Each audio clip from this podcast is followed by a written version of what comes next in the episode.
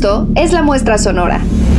Es momento de ser escuchados. Es momento de ser escuchados. Es momento de ser escuchados. Muestra sonora.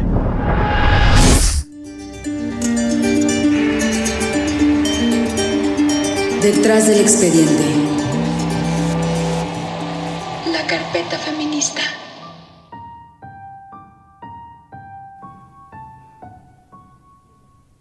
La mañana del 8 de abril de 1941, don Francisco Páez abrió su tienda de abarrotes que se encontraba en un edificio de la calle Salamanca, en la colonia Roma de la Ciudad de México.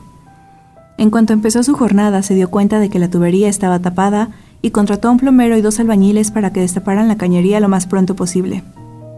Tras varios minutos intentando despejar el sistema, se desconcertaron al encontrar gasas con sangre, pero no le dieron demasiada importancia. El problema fue que poco después encontraron pedazos de carne putrefacta y el cráneo de un niño pequeño. No tomaría mucho tiempo para que la mirada de los vecinos de la colonia Roma apuntara a Felicita Sánchez, una mujer que desde su llegada al edificio había sido considerada extraña por su actitud poco sociable. Caso Felicita Sánchez.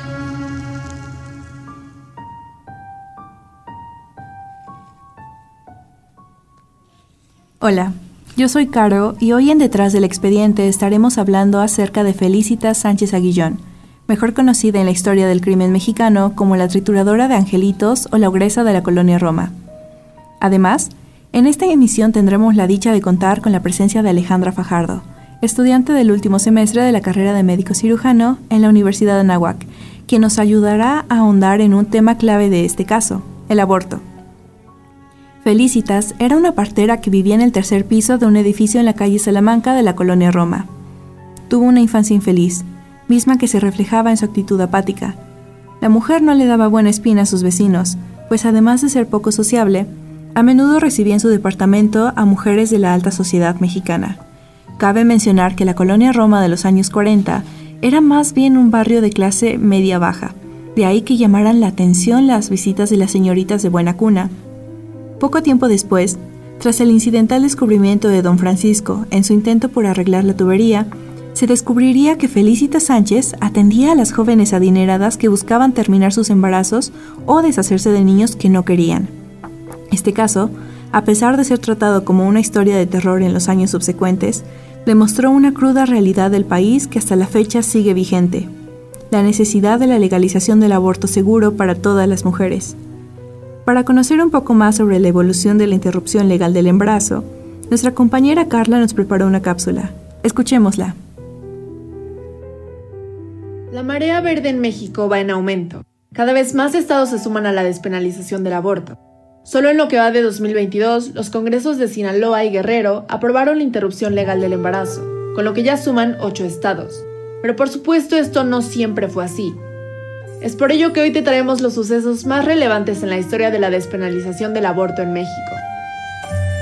En 1936, Matilde Rodríguez Cabo y Ofelia Domínguez Navarro fueron las primeras en proponer reformas que despenalizaran el aborto en el Frente Socialista de Abogados. Sin embargo, no fue hasta los años 70 cuando se iniciaron las primeras jornadas que exigían información y métodos anticonceptivos gratuitos para la población femenina, y a mediados de los 90 el gobernador de Chiapas promovió legalizar el aborto solo por motivos económicos. Sin embargo, la Iglesia Católica, la Organización Provida y el PAN se opusieron a esto.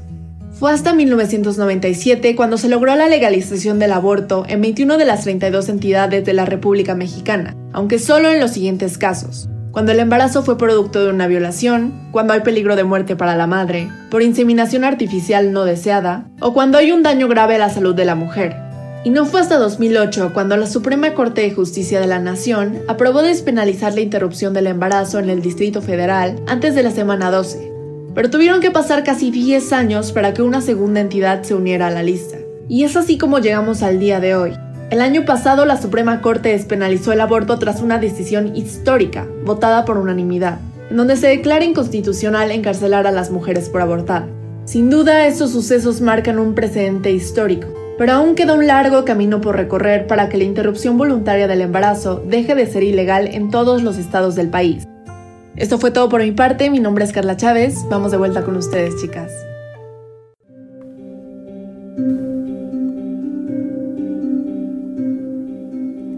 Muchas gracias, Carla. La lucha por un aborto legal y seguro ha sido larga, pero finalmente lo estamos logrando. Sin embargo, recordemos que en la década de los 40 en México los estereotipos de género eran más marcados que en la actualidad. Popularmente se tenía la idea de que una mujer virgen era más valiosa que una que había mantenido relaciones sexuales antes del matrimonio, pues estas últimas eran catalogadas como mercancía dañada. Podemos pensar que era la situación de muchas de estas jóvenes adineradas. En este contexto, no era extraño que las mujeres acudieran a Felicita Sánchez cuando necesitaban un aborto, incluso si los riesgos eran grandes y probablemente sin saber que la partera aprovecharía la situación para lucrar con ello. Respecto a lo anterior, nos gustaría preguntarle a nuestra invitada Ale cuáles son los riesgos de practicar un aborto clandestino. O sea, antes de mencionarlos, creo que sí es importante decir y recalcar que el aborto clandestino o el aborto no seguro es una de las principales causas de mortalidad materna a nivel mundial y sin embargo es la única de todas estas causas que es completamente prevenible. Entonces creo que nos habla muchísimo de la importancia que tiene que volteemos a ver a estas mujeres que, que deciden someterse a este tipo de procedimientos, que nos preguntemos por qué lo hacen y qué podemos hacer para evitar que sigan perdiendo la vida, ¿no? O, que sigan teniendo consecuencias bastante graves para ellas. Y pues y ahora eh, los principales, las principales complicaciones de un aborto no seguro son eh, pues hemorragias graves, infecciones, peritonitis, que la peritonitis es una acumulación de, fluidos, que puede ser sangre, pus, entre otros, en el vientre.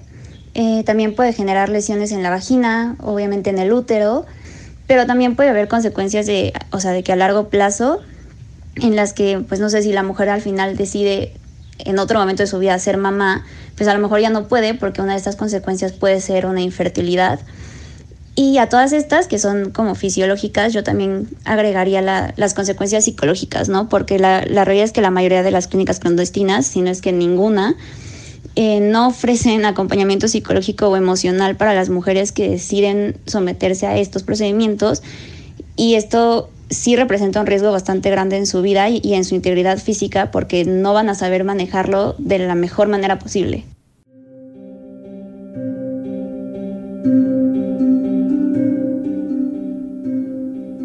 Muchas gracias, Ale. Actualmente no nos cabe duda de que el aborto clandestino pone en riesgo la vida de las mujeres, su integridad física y su estabilidad emocional, además de que puede tener consecuencias a largo plazo. El aborto es parte de la sexualidad de las mujeres y por tal motivo debe ser un derecho poder acceder a esta práctica. Pero bueno, para entender por qué Felicitas es considerada una asesina serial, debemos tener en cuenta que fue una mujer con una infancia muy triste, y desde pequeña presentó algunas señales de alarma, como su crueldad con los animales, particularmente perros y gatos a los que envenenaba o les cortaba alguna extremidad por diversión. Nacida en Veracruz, desde temprana edad sufrió rechazo por parte de su madre, lo que posiblemente explicaría que más tarde aborreciera la maternidad. Por lo tanto, resulta curioso que después haya estudiado enfermería y se haya vuelto partera. Ante esta contradicción, nos gustaría preguntarle a Ale Fajardo si hoy en día se llevan a cabo procesos de análisis psicológico para asegurar que las enfermeras o el personal médico se encuentren en condiciones de atender a las mujeres que desean abortar, tanto por ellas y ellos mismos como por sus pacientes. Sobre los análisis psicológicos para asegurar que los y las profesionales se encuentren no se encuentren en riesgo, la verdad es que desconozco si se, o sea, si se realizan, ¿sabes? O si estos profesionales, estos y estas profesionales tengan alguna, no sé, capacitación emocional o algún acompañamiento. La realidad es que no sé si se haga. Eh, sé que la mayoría de las clínicas abortivas legales van a ofrecer un acompañamiento psicológico y emocional para las pacientes, pero lo que, o sea, por lo que sé y en mi poquísima experiencia, la salud mental de quienes nos dedicamos a, a, las ciencias de la salud, ¿no? Es, o sea, es como tu responsabilidad y es, o sea, lo haces, o sea, es algo tuyo y la verdad es que no, como que al sistema, por así decirlo, no le importa mucho, si no es que, es que nada. Pero no sé si hay algunos lugares en los, en donde sí se realice si se realicen análisis o se dé acompañamiento y así.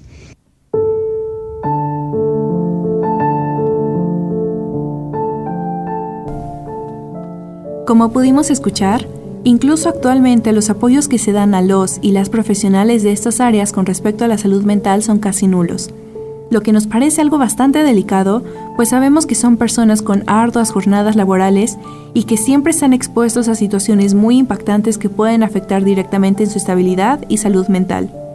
Y si ahora es complicado acceder a este tipo de recursos, imagínense a mediados del siglo pasado. Nosotras consideramos que esto se ve reflejado en Felicitas y trajo como consecuencia que sus actitudes de riesgo escalaran, tanto así que cuando tuvo a sus propias hijas gemelas las vendió para salir de dificultades económicas. En ese momento, Felicitas vería la venta de menores como un negocio que más tarde podría explotar. Hasta la fecha, se desconoce el paradero de sus hijas. En 1910, tuvo suficiente dinero para mudarse a un departamento de la colonia Roma en la Ciudad de México, en el que continuó siendo partera, entre comillas, pues fue el lugar en el que Felicitas vería la oportunidad de ofrecer sus servicios para abortar y facilitar la venta y compra de infantes. Tal negocio creció y Felicitas abrió una tienda llamada La Quebrada en el número 69 de la calle Guadalajara en la colonia Hipódromo Condesa, donde comenzó a asesinar a los niños que no podía vender. Felicitas declaró al respecto lo siguiente. Efectivamente, atendí muchas veces a mujeres que llegaban a mi casa. Me encargaba de las personas que requerían mis servicios y una vez que cumplía con mis trabajos de obstetricia, arrojaba los fetos al WC.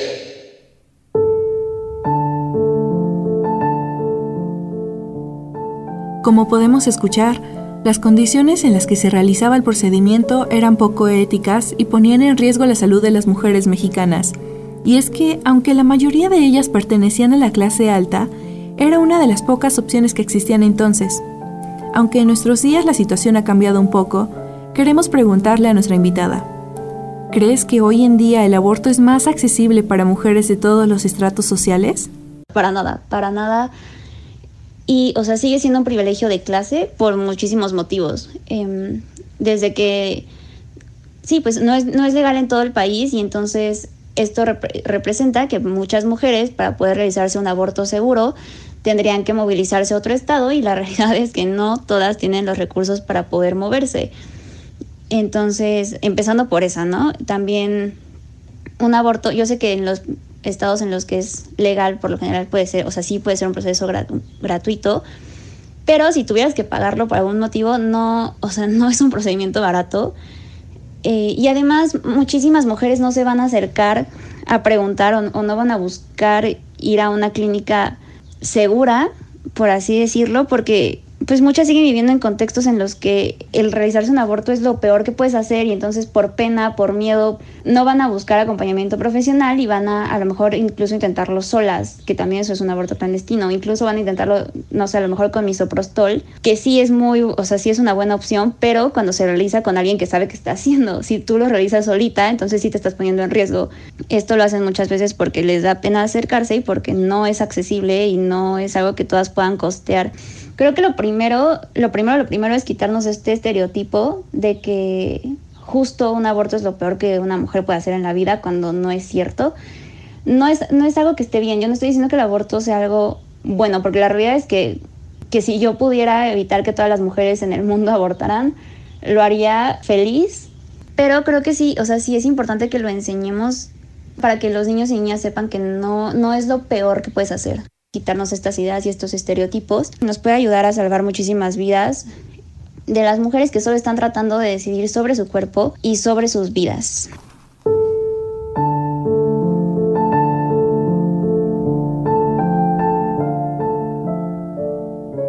Como Ale nos dijo, el aborto todavía no es accesible para la mayoría de las mujeres de nuestro país, ya sea por cuestiones socioeconómicas, legales, morales e incluso educativas. Tengamos en cuenta que además entra en juego la salud mental de las mujeres que abortan, pues a menudo sufren depresión o experimentan culpabilidad extrema debido al rechazo social derivado de esta práctica. Por eso, es importante seguir exigiendo nuestros derechos y una educación con perspectiva de género, o por lo menos libre de estereotipos. Pero bueno, vamos concluyendo con el caso. El 11 de abril de 1941, día en que detuvieron a Felicitas, los agentes de la policía judicial irrumpieron en la vivienda que compartía junto con otra mujer, donde encontraron trofeos de sus víctimas, mechones de cabello, pequeños zapatos de bebé y decenas de fotos de niños que no pasaban los 5 años. Las autoridades suponen que muchos de estos fueron vendidos. Felicitas, a pesar de cometer tal cantidad de crímenes, solo estuvo en prisión durante cuatro meses y quedó libre tras pagar una multa de 600 pesos de la época, que equivalen más o menos a unos 600 mil pesos actualmente. Esto fue gracias a que estaba dispuesta a dar a conocer el nombre de las mujeres que habían acudido a ella, y esto no le convenía al gobierno, dado que varias de ellas pertenecían a los círculos cercanos de políticos del momento o provenían de familias adineradas. Finalmente, Felicitas terminó suicidándose el 16 de junio de 1941 ante la presión enorme y el señalamiento público.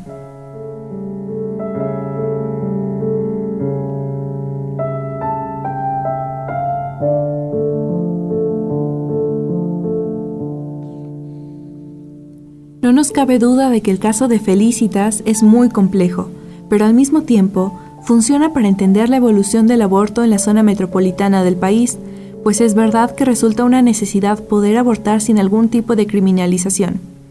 Igual, cabe mencionar que en detrás del expediente quisimos abordar el tema del aborto tomando como punto de partida el caso de Felicitas, pero debemos dejar en claro que la salud mental, el punitivismo y los derechos de las infancias son temas que también podrían ser de análisis en este caso, por si alguna de nuestras radioescuchas se anima a analizarlo desde otras aristas.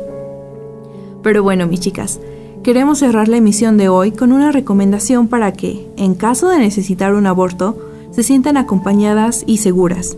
Es por eso que vamos con Carla para que nos cuente al respecto. Si es tu decisión abortar y no cuentas con los recursos económicos suficientes, no te preocupes. Hoy te traemos tres recomendaciones de lugares donde puedes abortar gratuitamente y por supuesto de forma segura en la Ciudad de México. El primer lugar es la Fundación Mary Stopes, la cual cuenta con más de 40 años de experiencia alrededor del mundo. Todo el personal médico son mujeres y tienen 7 clínicas en la CDMX y una en Oaxaca. Además, una gran ventaja es que cuenta con diferentes tipos de subsidios para que puedas pagar de acuerdo a tus posibilidades o para que no pagues nada.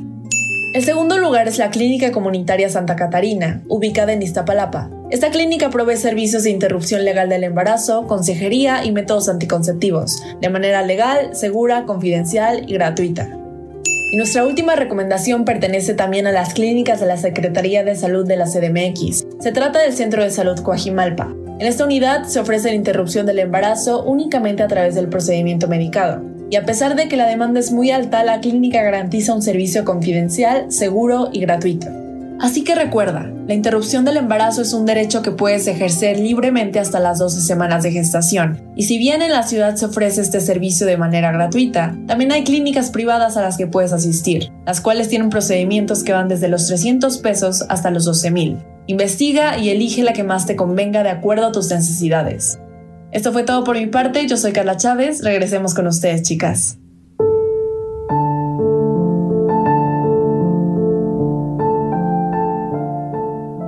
Muchas gracias Carla.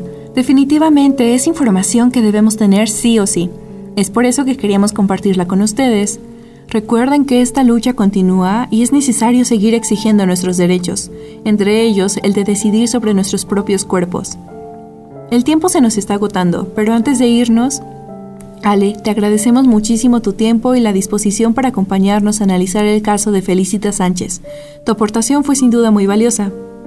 Yo soy Caro Pineda y recuerden que siempre, detrás del expediente, estamos nosotras con la carpeta feminista. Detrás del expediente. La carpeta feminista.